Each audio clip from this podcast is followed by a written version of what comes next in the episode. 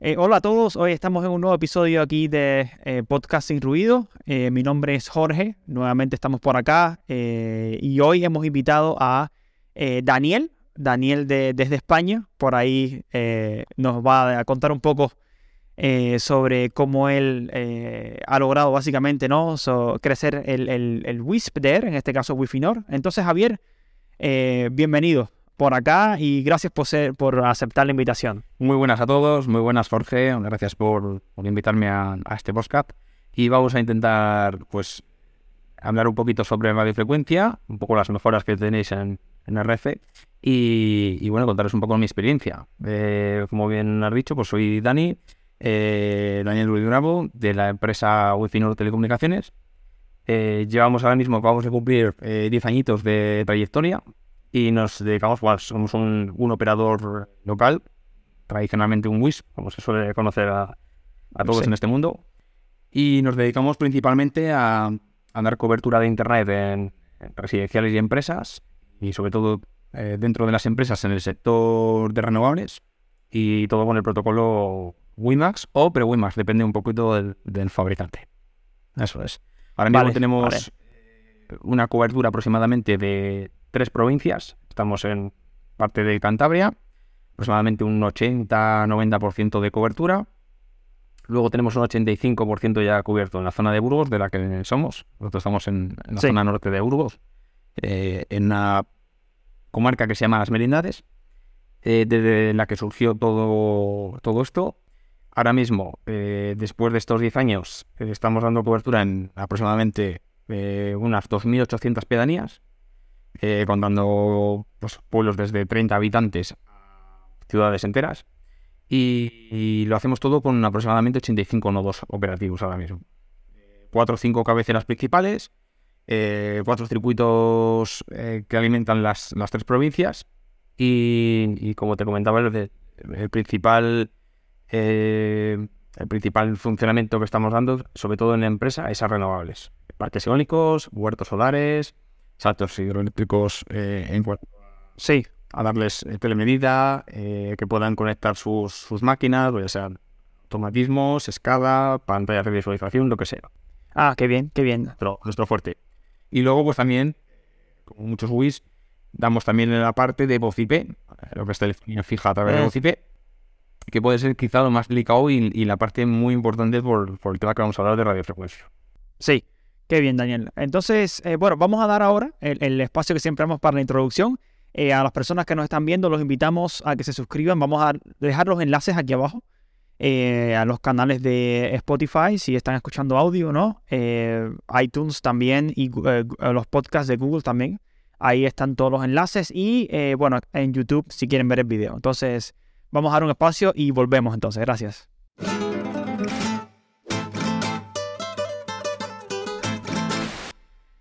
Bien, entonces, eh, Daniel, entrando un poco ya en materia, ¿no? Eh, nos has comentado un poco dónde operas, ¿no? Eh, los nodos que tienes, más o menos la distribución o la estructura del, del WISP o operador tuyo.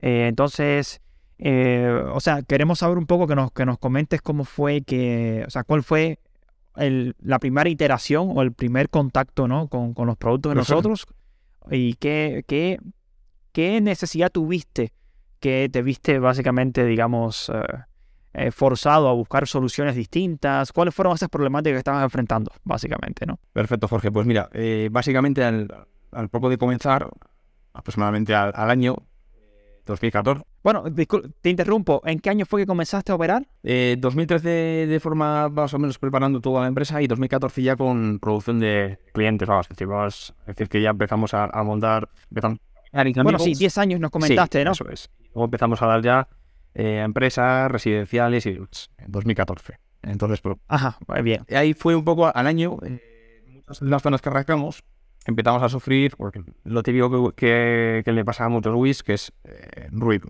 Ruido, sobre todo cuando tienes competencia cercana o que tienes saturación en los canales, pues, pues al final, eh, fijarnos en RF Elements fue el tema de, del aislamiento ruido, efectivamente.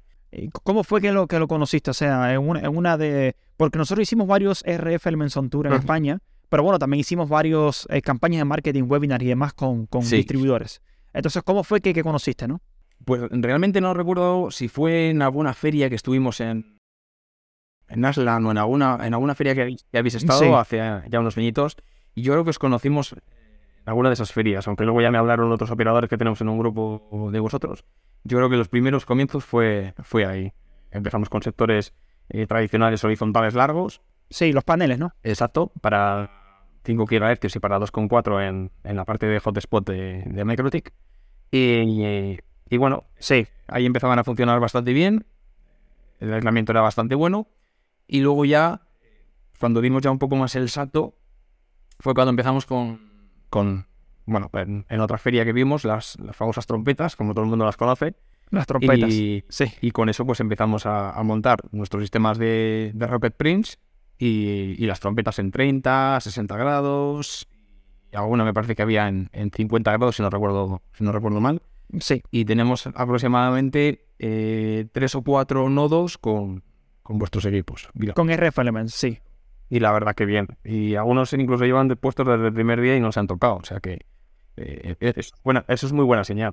Sí, de la primera generación, ¿no? De, la, de las mismas trompetas, ¿no? Exacto. exacto. Y de los paneles también, ¿no? ¿Qué, qué radio, qué radio usas con esos paneles? ¿Qué, qué radio empleaste? He tenido un poco de todo. He tenido desde NetMetal, he tenido Sí. alguna base box, he tenido Rocket M5, eh, Ah, los Litten, también. los Prince. Y, y en alguna que hemos estado probando, eh, los conectorizados en N, eh, alguna pruebecilla también con Alventia. Ah, el 20 también has probado. Con Alventia en una 452 Sí. eh, hemos probado. Lo que pasa es que para nosotros, como nuestro principal hándicap aquí es un poco la vegetación, la orografía es complicada. Entonces, nuestro área de influencia va mucho más allá del kilometraje. eh, hay mucha dispersión de clientes en muchos grados. Entonces, claro, se nos quedaba quizá un poco limitado eh, en ese sentido. Entonces, pues bueno, hemos hecho pruebas. Para algunas zonas bien y para otras Sí. hemos ido a otro, a otro fabricante un poco por, por, por esa dispersión. Sí, claro, cada, cada área geográfica o la topología, ¿no? El terreno también, pues, va un poco a dictar, vamos a decirlo así, qué, qué antena se debe escoger, qué antena no se debe escoger, ¿no? Eso, eso también es parte de la educación. Y bueno, tú mismo lo has visto en el grupo de RFI, que siempre estamos ahí batallando, explicándole a la gente, no compres esto si es esta área, compra aquello que es mejor, ¿no? Entonces, el aislamiento en, en la capa aire. O sea, es decir, eh, no voy a montar un equipo de 120 grados que se coma todo el ruido, sino que voy a intentar segmentarlo, segmentarlo en zo- en zonas, en sectores y decir, pues mira, si he empezado por 120, como casi todo el mundo, 90 grados, para empezar está bien, y cuando ya empiezas a tener 5 o 6 clientes y empiezas- cuando hay densidad, cuando hay densidad, dices, oye, yo quiero asegurar esto y quiero dar calidad. No quiero que falle. Más teniendo en cuenta que estás dando voz IP a centralitas, teléfonos o una videoconferencia a tiempo real que tiene que, tiene que soportar eso. latencia es importante también. Y a jitter, sobre todo más que latencia, el jitter es lo que más nos preocupa. O sea, el jitter es algo que la gente desconoce y solo parece que dice, ah, es que Sí. tengo una latencia para juegos de, no sé, por ponerte un ejemplo, 100 milisegundos. 100 milisegundos, sí. Exacto. Nosotros estamos rondando medias de entre, depende de zonas, entre 18 milisegundos y 35. Ah, bueno, pues bastante bajo, bastante Pero bajo. los Snaptops y demás está bastante bien. ¿Cuál es el tema? Que hay Claro. veces que hay jitter, la gente no sabe porque hay pérdida de paquetes y hay jitter. Y eso al final, para juego, es súper importante. Y, y para la telefonía, que es UDP, eh, más todavía. Claro, claro. Es importante eso y es, importa- es importante eh, bajar el área, digamos, de, de apertura de los sectores para llegar con una señal, una relación señal-ruido mucho mejor. Claro, enfocar el área que quieres cubrir, vamos a decirlo así, ¿no? Y con antenas que carezcan de lobos laterales para que puedas Exacto. básicamente poner un, un gran volumen, ¿no? De ellas en, en torre y la densidad puede ser bastante alta que puedes cubrir en, una, en una torre que a lo mejor usabas un panel muy grande, ¿no? Claro, y, y es que hay una particularidad. Eh, tú ves, eh, por ejemplo, un fabricante como es Ubiquiti, que tiene sus sectores, Sí, y dicen, ah, tiene 90 de apertura. Ya, pero están medido todo a menos 6, no a menos 3, o como otros fabricantes en este caso, que eso mucha gente no, los- no lo sabe. la gente no sabe, claro. No lo sabe. Y el aislamiento es súper importante, tanto hacia atrás, como los lóbulos que te, que te generan los laterales, Claro, como los falsos lóbulos que te genera dentro de su patrón de, de radiación, que también es importante cómo lo, cómo lo genera. Y está claro que ah, creo, creo que habéis dado el clavo con el formato trompeta, que te quitas todo ese patrón de dobles lóbulos y, y demás, y, y es más. claro. No se desecha señal. Claro, se enfoca hacia donde hace falta y básicamente se cubre, ¿no? Eso de. Se garantiza que todos los CP que estén agrupados básicamente en un área, digamos, de 30 grados, pues van a tener niveles de señales muy parecidos. efectivamente. Y, de hecho hicimos una prueba, eh, a lo mejor había unos 5 kilómetros, estaba dentro de ese flanco, y uno estaba posicionado a un kilómetro en la parte baja y otro estaba en la parte superior y prácticamente se llevaban un decibelio. que es, lo mismo, a fin de días, claro. Y es perfecta, o sea, es muy complicado en, una dispersión tan grande tener, tenerlo tan, tan, equilibrado. Sí, porque los paneles tradicionales eh, realmente, eh, de que hemos visto otros fabricantes, ¿no? Eh, el patrón de radiación cubre muy bien las, los que están en el as principal ahí cerca, y no incluso tan cerca porque los paneles tradicionales tienen la, el efecto negativo de que si los inclinas mucho hacia abajo, pierdes entonces los clientes que están lejos. Exacto. eso lo hemos visto mucho. Claro, nosotros al principio los montaban bastante planos sí, horizontal, horizontal y, la vertical bastante plana para, que el azimut y todo quedase como muy exacto, exacto. Se va a 15 kilómetros o a 10 para, decir, oye, pues mira, prefiero que los del fondo eh, tengan una buena relación señal-ruido, penalizar un poco los de cerca que realmente... Van a sufrir un poco, ¿no? Van a sufrir menos, vamos a ver. No es que no vayan a sufrir, pero van a sufrir menos. Pero ¿qué pasa? Sí que cuando empiezan a tirar los de atrás, como tengan eh, retransmisión de paquetes y empiezan a perder la capa aire, está... El tiempo de aire. Negativamente, ajusta bien la CK, los tiempos slot. Al final eh, hay que buscar un equilibrio y al final hay que sectorizar, por eso que te digo. Claro. Todo funciona bien cuando tienes pocos clientes, ¿no? O una zona quizás aislada, que no hay competencia, que realmente hoy en día es muy difícil encontrar una zona donde no exista ruido. en 5 GHz. Nosotros tenemos, a ver, de 85 nodos que tenemos, que son muchos eh, y demás, algo que estés, lo que te digo, en el Cerra. Lejos. Eh, lejos, muy lejos, te encuentras que hay competencia y que señal, pues, sobre todo en 2.4, porque en 5 es más complicado a esas distancias, pero sí que te encuentras algo de piso ruido. Sí, sí, en los espectros se, comprometen mucho. Eh, cuando están ya muy. Eh, hay muchos operadores y demás, ¿no? Entonces, eso es un problema. Entonces, ¿y qué productos? o sea, me imagino que esas antenas simétricas de 30 o 60 que utilizaste fueron eh, el reemplazo de otro tipo de producto que utilizabas anteriormente, ¿no? O sea, ¿qué otro producto fue que usabas anteriormente o al inicio y después migraste y viste el cambio? O sea, para que la gente un poco entienda también. Queremos saber un poco qué tipo de producto usabas anteriormente de las simétricas de 30 y 60, ¿no? Porque si usabas paneles, ¿qué tuviste en cuenta a la hora de migrar a las cornetas y qué problemas enfrentaste, ¿no? Porque hay gente que tiene un panel de 120, como tú dices, y quiere comprar una antena de 90 grados simétrica. Y ahí viene entonces el gran problema. Entonces, coméntanos un poco si también sufriste esto. Sí, a ver, eh, creo que es algo natural en, esto, en este cambio y muchos les ha pasado. Eh, al final, pues empiezas con paneles de mucha apertura, tradicionales, sí. Eh, con bastante densidad en cuanto a clientes, empiezan a pedirte capacidades más altas y claro, ahí empiezan los problemas. Entonces, nosotros veníamos de utilizar paneles tanto de Ubiquiti como de otros fabricantes, eh, pues desde 18 dBi a 22 dBi, por ejemplo, los Ubiquiti. Sí, los de 60 grados creo que eran de Exacto, 22. Y nos hemos encontrado el problema, bueno, algunos teníamos con MikroTik, con unos NetMetal. Eh, yo ya te lo he comentado muchas veces que no, no me gusta mi, eh, MikroTik, me gusta para enrutador. Sí. Que puede hacer librerías. Incluso switches, vale, te lo compro pero en capa aire, yo lo siento mucho, pero MikroTik fuera de 60 GHz no lo quiero ni regalado. Se quedaron atrás, vamos a decirlo así. Sí, no han metido filtros y al final, donde no hay ruido, todo funciona, claro. Operan puro en protocolo 802.11. Sí, tienen también NV2, tienen Stream, pero como tengan... No está robusto, como el Air Max o quizás. No, menos trabajado. Entonces, pedimos de retirar MikroTik, a lo mejor con 15 clientes, y poder meter, pues, por ejemplo, eh, Ubiquiti con Rocket Prince eh, mismamente y, meter el triple o incluso pasarlo al 20 y bueno, ya eso ya es, es, otra historia. O sea, ya poder... Entiendo que, claro, tiene todavía más aislamiento, que si lo unís a unas buenas antenas, pues lógicamente, claro, tienes hecho. No hace... más comprometido, pero en calidad es rompedor, es disruptivo. No haces, sí, no haces nada teniendo un buen radio. Claro. No, si no tienes una buena antena. Es como que como que si tienes un buen motor y la carrocería realmente es un auto antiguo. Es súper importante la, potencia pasiva, mucho más que la activa. En este caso, una antena eh, que sea lo más grande dentro de lo que puedas, tener que amplificar desde la, chip. Y por supuesto, eh, la sensibilidad del chip, si no le tienes que forzar, lógicamente va a meter menos armónicos en los materiales de cada almena. Entonces, lógico que funcione con, con mejor modulación. Claro, claro. Todo es una cuestión de relación señal-ruido, básicamente, ¿no? Ahí llega la modulación entonces y bueno, se, se alcanza, no sé, 256 QAM, 1024 QAM en dependencia, ¿no? Y eso, eso es algo que es muy importante. Relación señal-ruido. Eso es el, Eso es kit, la- ¿no? lo básico El- que nadie... El punto de dolor. Yo pongo una Eso, antena eso. grande y esto tiene que funcionar. Pues, a ver, claro, caballo grande, pues claro, sí.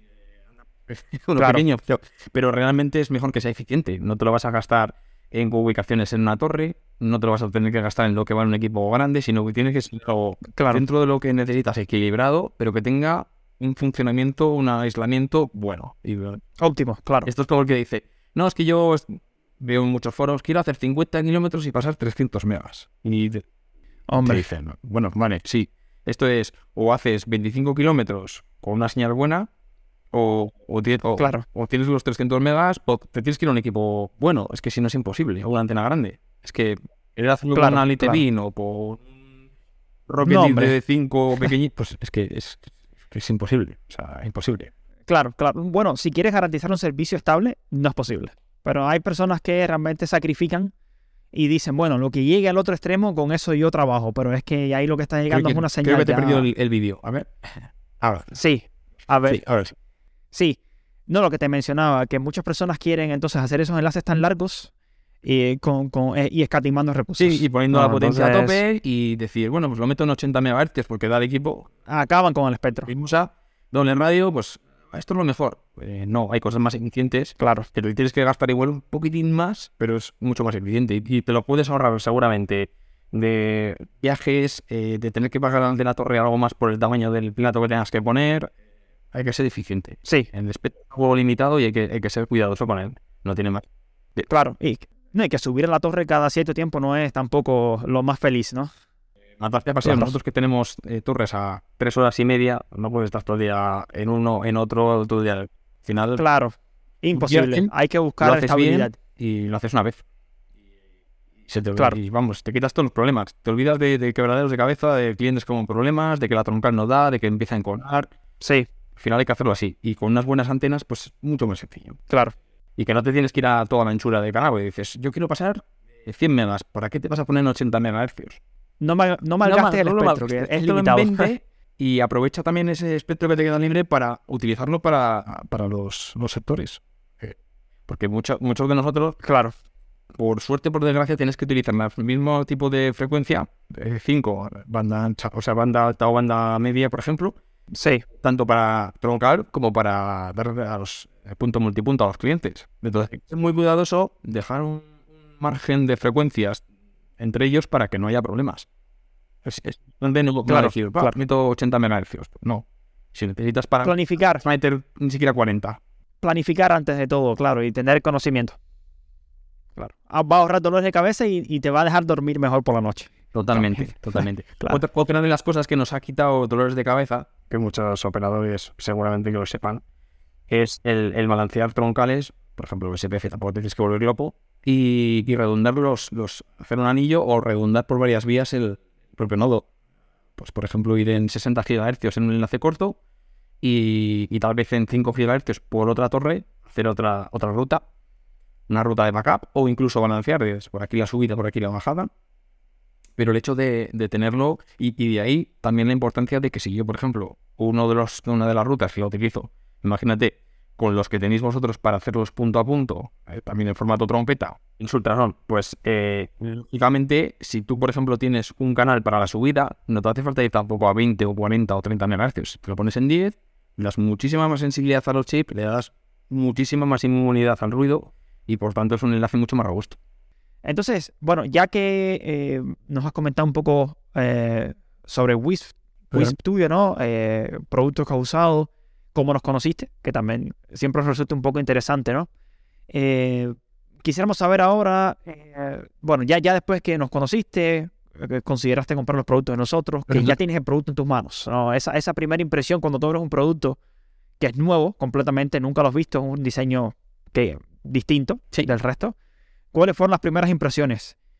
cuando tuviste el producto en tus manos y cuando lo fuiste ya a montar en torre, ¿no? A instalar. Claro. Entonces, Realmente, eh, acostumbrado a los sectores tradicionales, eh, lo vi tan pequeño que dije, "Joder, esto O sea, se veía duro, compacto, aluminio y tal. Pero era como decir, "Fue- y esto va a tener la misma sensibilidad que va a tener. Claro, no tiene la, la- la misma la misma apertura pasiva, pero, pero lo ganas de otra manera. Entonces, claro. Vamos a buscar un equilibrio, lo vamos a probar y, y a ver cómo, cómo resulta.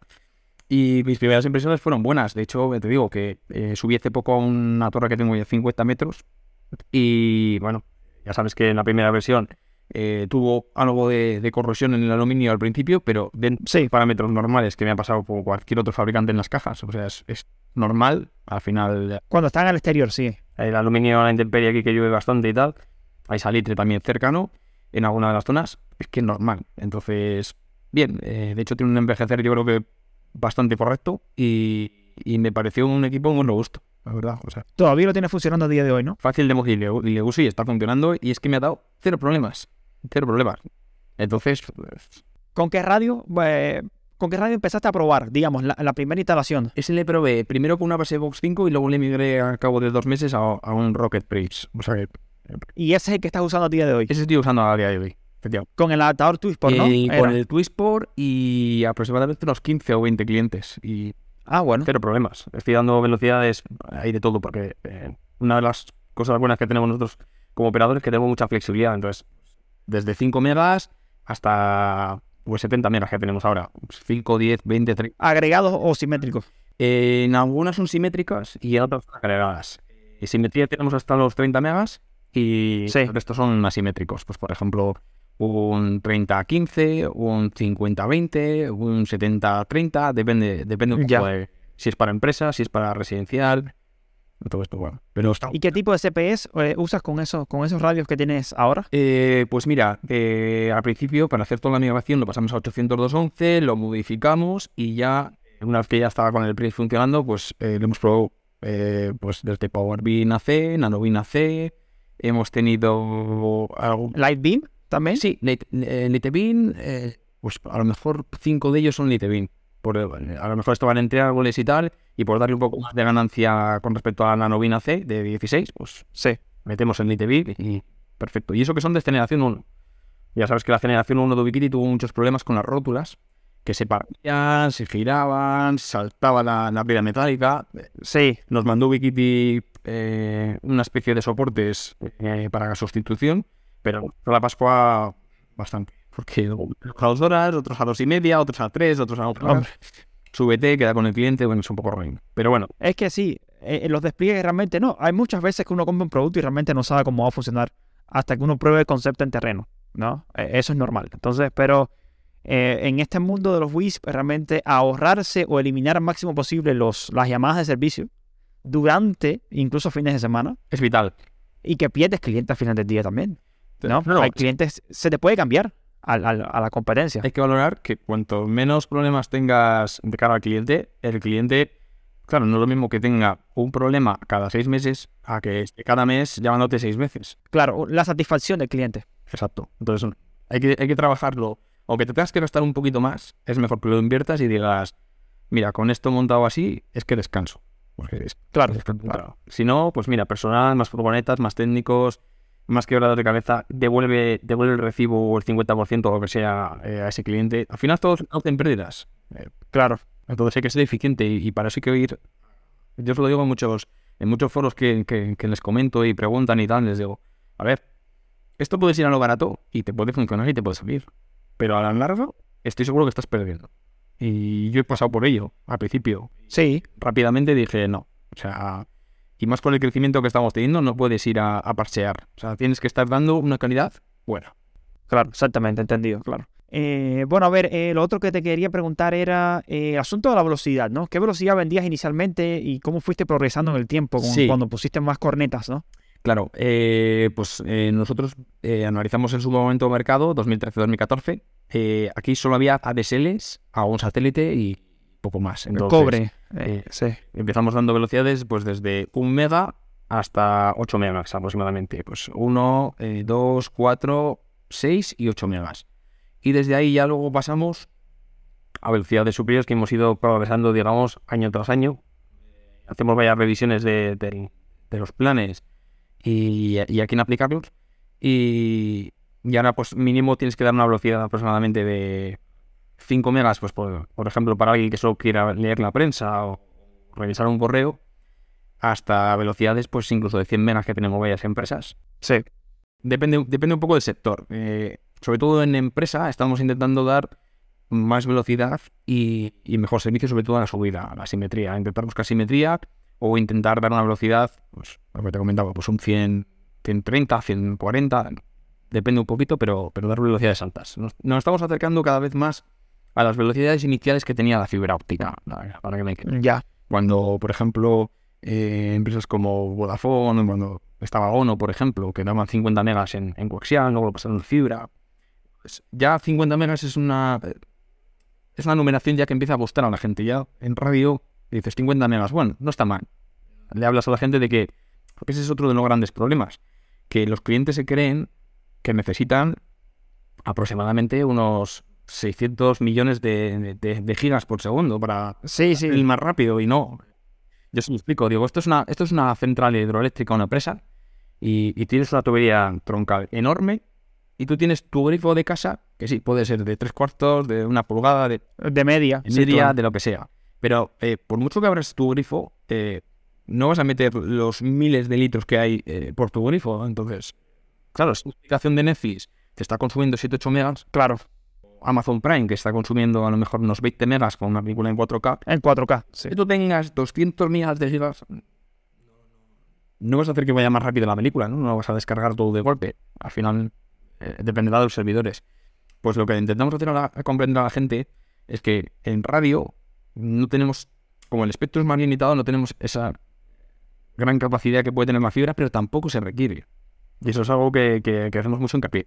Claro, sí, importante. El tema de marketing también.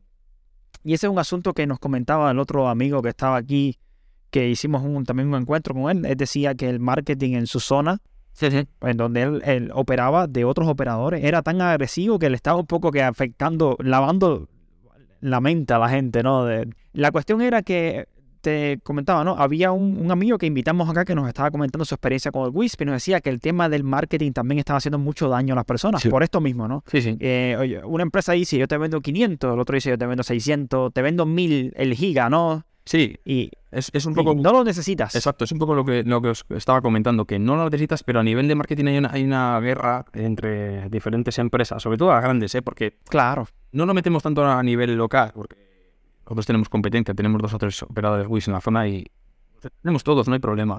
Eh, es más con los grandes, pero, pero a mí, por ejemplo, lo que más nos está haciendo daño o reventando, ya no es solo ese marketing, sino que esas empresas están dando, por ejemplo, fibra óptica en, en estas zonas rurales porque se ha subvencionado, se les ha pagado. El gobierno, ¿no? Claro. Ah, Está asumiendo parte del gasto. pues sin ir más lejos, a Telefónicas les ha montado con, no sé si 200 y pico millones de, de euros. Eh, a Damo en Cantabria, no sé si han sido 60 o 70 millones de, de euros. Entonces, claro, Sí. ese es nuestro principal handicap eh, en mantener un WIS y en, y en evolucionarlo según, según veníamos haciendo años atrás. Eh, se está complicando mucho porque, digamos que nos están apretando mucho con las velocidades para comparar con la fibra. Y por otro lado, tenemos el problema de que, claro, les han pagado todo el despliegue. Entonces, claro, te hacen esa competencia y luego encima te hacen competencia real con el propio precio. Porque te dicen, no, durante un año eh, con el WIS, pues que pagas 25, 30. Pues mira, con nosotros eh, vas a pagar 15. Entonces, súper cómodo el, el, avanzar. Y, y, a pesar de ello lo estamos haciendo, eh, porque estamos dando un servicio muy bueno en, muchas zonas en las que incluso fibras como, como la de Adamo, pues a nosotros que también las vendemos nos están fallando. O sea, nos está fallando eh, la parte de ellos. Entonces dices, algo están haciendo muy mal, o están corriendo Claro. mucho o algo están haciendo muy mal. Claro. Entonces, nos estamos aprovechando de eso y de la... Otro, otro problema que tienen aquí es que eh, no hay suficientes nodos de 4G para hacer un buen mallado y para dar una buena cobertura. Lo están, lo están eh, sobreexplotando para el tema de los router y pinchos 4G. Se va a la mierda la voz, o sea, estás tú Claro. a- con entrecortes, blanqueos, tal, y eso lo estamos aprovechando. ¿Por qué? Porque tú llegas al cliente y le dices, ¿qué quieres? 30 megas con una latencia buena y, y funcionalidad que estés teletrabajando, levantando una VPN y demás, pues toma quién tienes. Entonces, Claro. es una manera de, diferenciarnos entre eso, precio y, y- y dar un poco de flexibilidad a la, a la hora de contratar. Otro fuerte que tenemos, tenemos de fin de semana o meses sueltos, cosa que el resto no. Las, condi- las condiciones, claro, condiciones. Y si, y si tienes unos buenos equipos en las torres, pues eh, eso es todo mucho más sencillo. Es, es que es vital. Claro.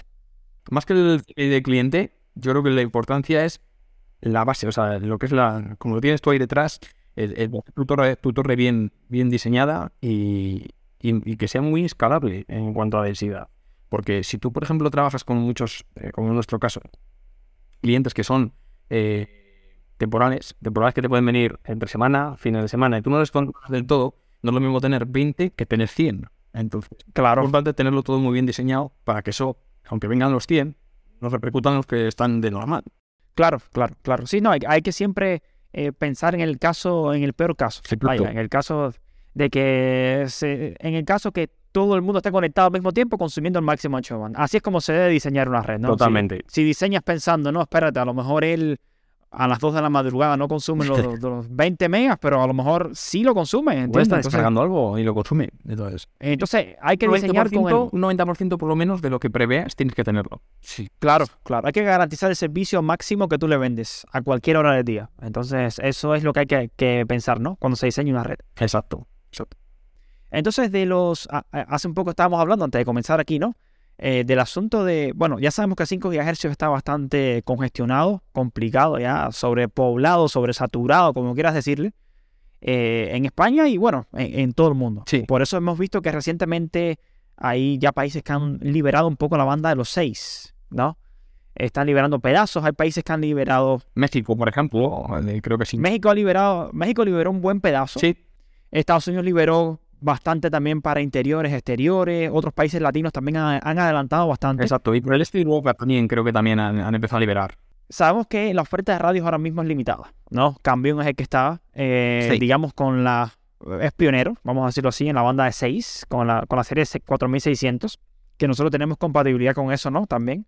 Entonces, eh, en España, más o menos, ¿cómo es, que, ¿cómo es que tú has visto el asunto de los 6 GHz, ¿no? O sea, se han liberado pedazos del espectro, hay muchos limitantes de potencia exterior e interior. ¿Cómo, está la cosa hoy? Pues a día de, a día de hoy, si no ha cambiado la cosa, creo que no, eh, esto todavía en supervisión y creo que todavía no se han aplicado. O sea, están preparándolo porque me, La normativa, ¿no? Vamos a decirlo así. Exacto. Eh, me, me consta que están con ello y no tardarán seguramente en empezar a, pues, anunciarlo y liberar esa parte, sobre todo para interior, porque creo que la funcionalidad principal es para Sí. liberar un poco en, en- en espectro interior. Sobre todo de cara a router, es decir, que puedas abrir en 160 MHz de hechura y puedas coger parte de, de esos canales y, y hacer bonding o, o incluso un canal eh, en, esa, en esa anchura de canal. Cosa que me parece aberrante. Sí. al final, eh, yo creo que no se necesitan 160 MHz de anchura, ni mucho menos. Sí, Creo que con 80 vamos muy bien para cualquier tipo de trabajo. más que sobrado. Más que sobrado. Sí.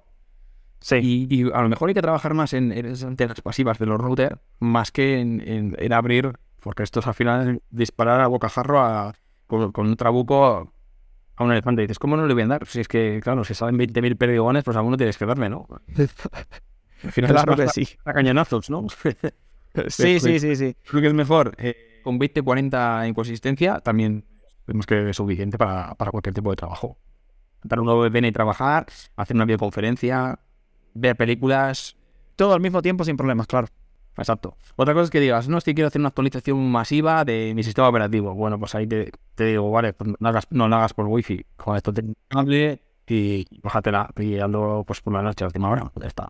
Claro, claro. ¿Y qué, qué tan masiva puede ser en estos días? Si, si estás haciendo actualizaciones constantes de 2, 3 gigas, 1 giga, 600 megas, entonces masivo, a no ser que quieras descargar un juego, Exacto. Que son 80, 100, 120, 150 gigas, entonces digo, ah, bueno, ese es el momento. Pero eso lo haces una vez. Una vez eh, en el mes o es que tampoco hace falta O una vez en sabrá Dios, ¿no? Porque si compras una consola que la tienes por 3, 4 años, pues lo que haces son bajar par- parches de actualizaciones, que son...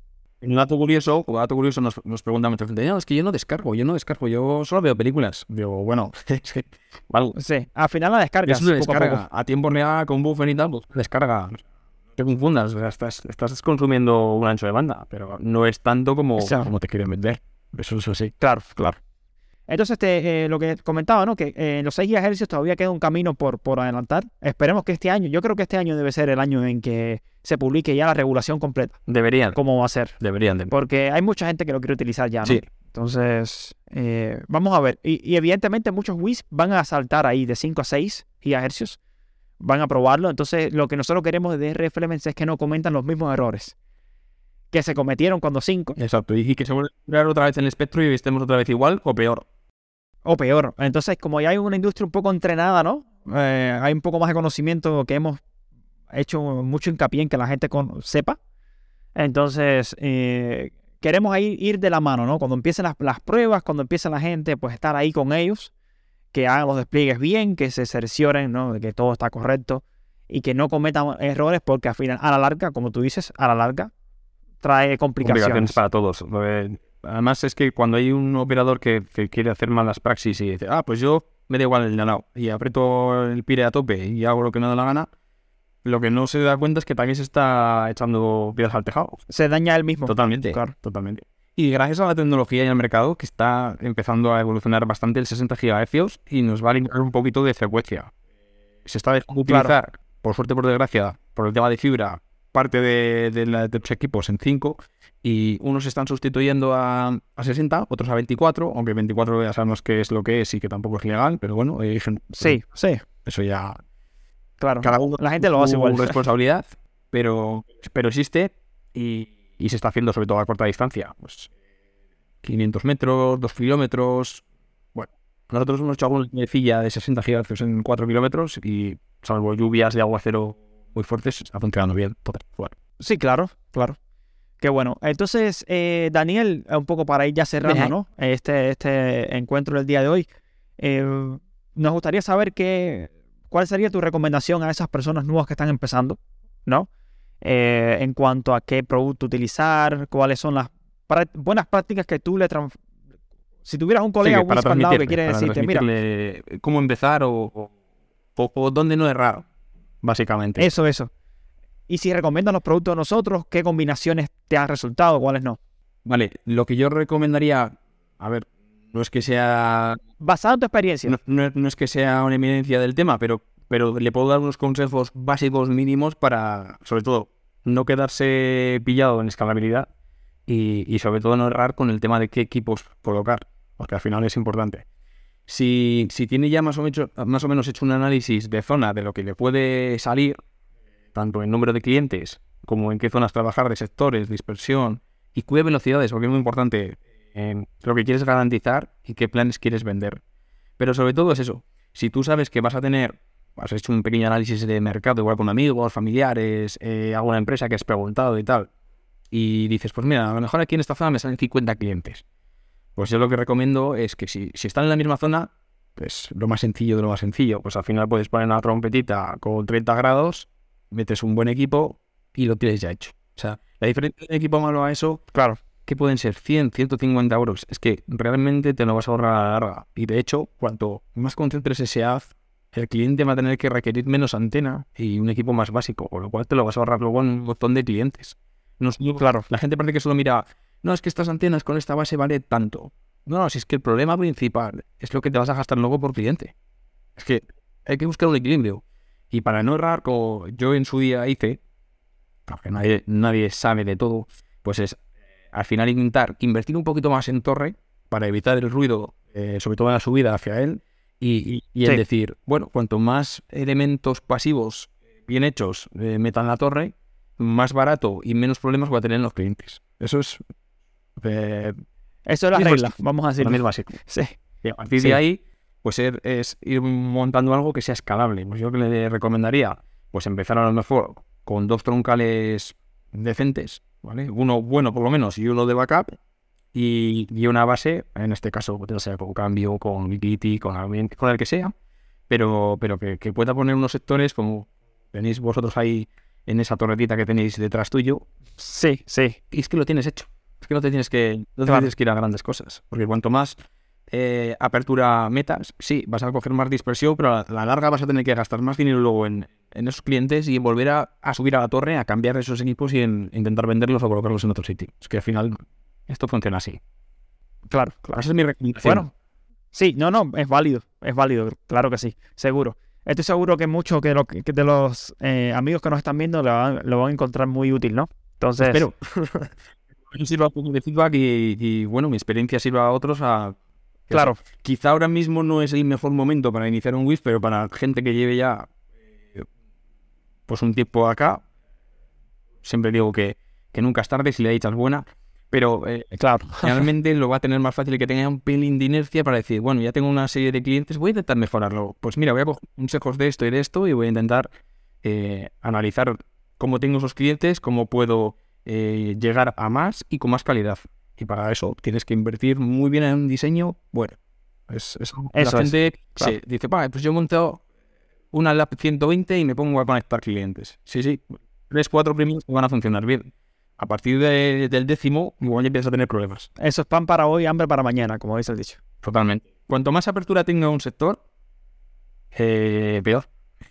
Claro, captan más ruido, hay más contaminación, etcétera. Entonces, Exacto.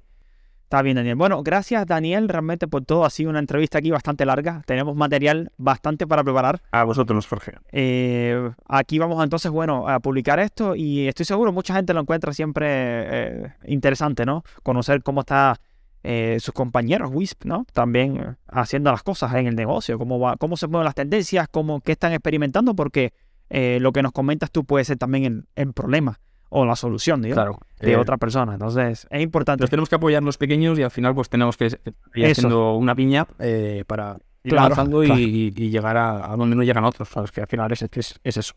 Claro que sí, claro. Bueno, Daniel, muchísimas gracias por todos y eh, gracias a todos, ¿no? A ti y bueno, a todos los que nos están escuchando por, por, por tomarse el tiempo de, de, digamos, de escuchar esto, valga la redundancia. Entonces, te agradezco, Daniel. Gracias, muchas gracias. A vosotros, a vosotros también, Jorge.